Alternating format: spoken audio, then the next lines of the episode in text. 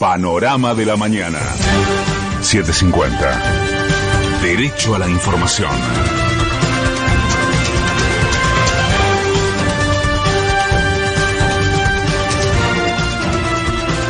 La hora 6, un minuto, el cielo está despejado y con neblina en Buenos Aires. Humedad 92%, temperatura 7 grados 8 décimas.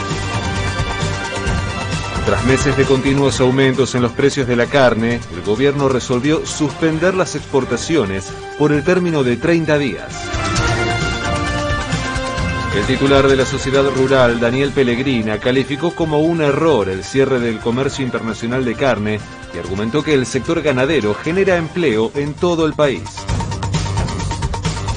El presidente de la Federación Agraria, Carlos Achetoni, criticó que el cierre de exportaciones no haya sido consultado con los productores y anticipó que no solo afectará, afectará a la carne vacuna nos cierran sin consultarnos, sin ver cuál es la situación y no solo repercute en la carne vacuna o en los productores de ganaderos, sino que también va a repercutir en los productores de, de cerdo, en los productores ovinos. Y esto de que es un mes, nadie se lo cree porque ya lo vimos en el pasado.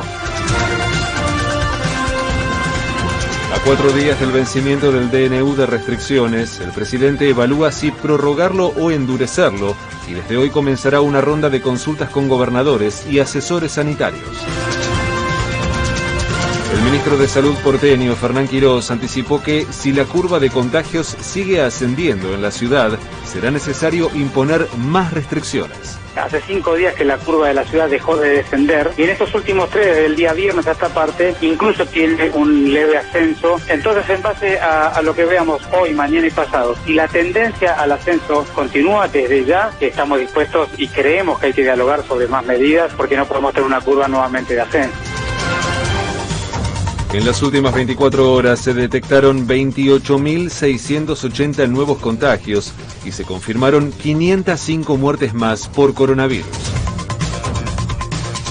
Desde las 19, la Cámara Baja debatirá en comisión la nueva ley del Ministerio Público Fiscal y el diputado Rodolfo Tailade anticipó que buscarán el dictamen con o sin la participación de Cambiemos. Bueno, la idea es primero discutir entre nosotros el proyecto, porque la, las reuniones anteriores tampoco vino el bloque de Juntos por Casal a participar. Si tenemos el quórum y los números, vamos a avanzar con el dictamen, sí, tenemos esta posibilidad.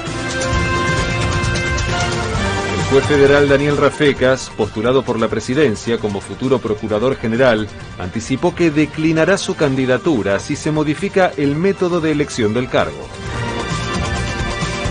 El operador judicial de Cambiemos, Fabián Pepín Rodríguez Simón, pidió refugio político en Uruguay para evitar declarar en la causa por la persecución al grupo Indalo.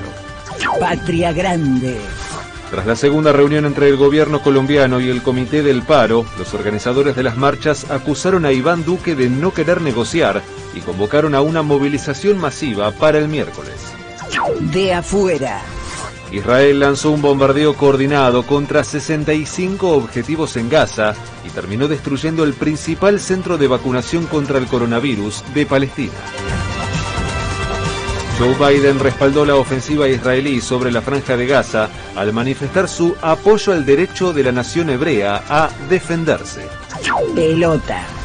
Pese a que ya tiene 22 futbolistas contagiados con coronavirus, River anticipó que se presentará a jugar por la Copa Libertadores, pero solicitó a Colmebol la posibilidad de incorporar más arqueros. El cielo estará parcialmente nublado durante toda la jornada con una máxima de 18 grados.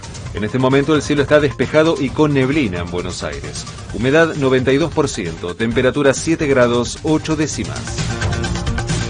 Federico Martín. Panorama de la mañana. 750. Derecho a la información.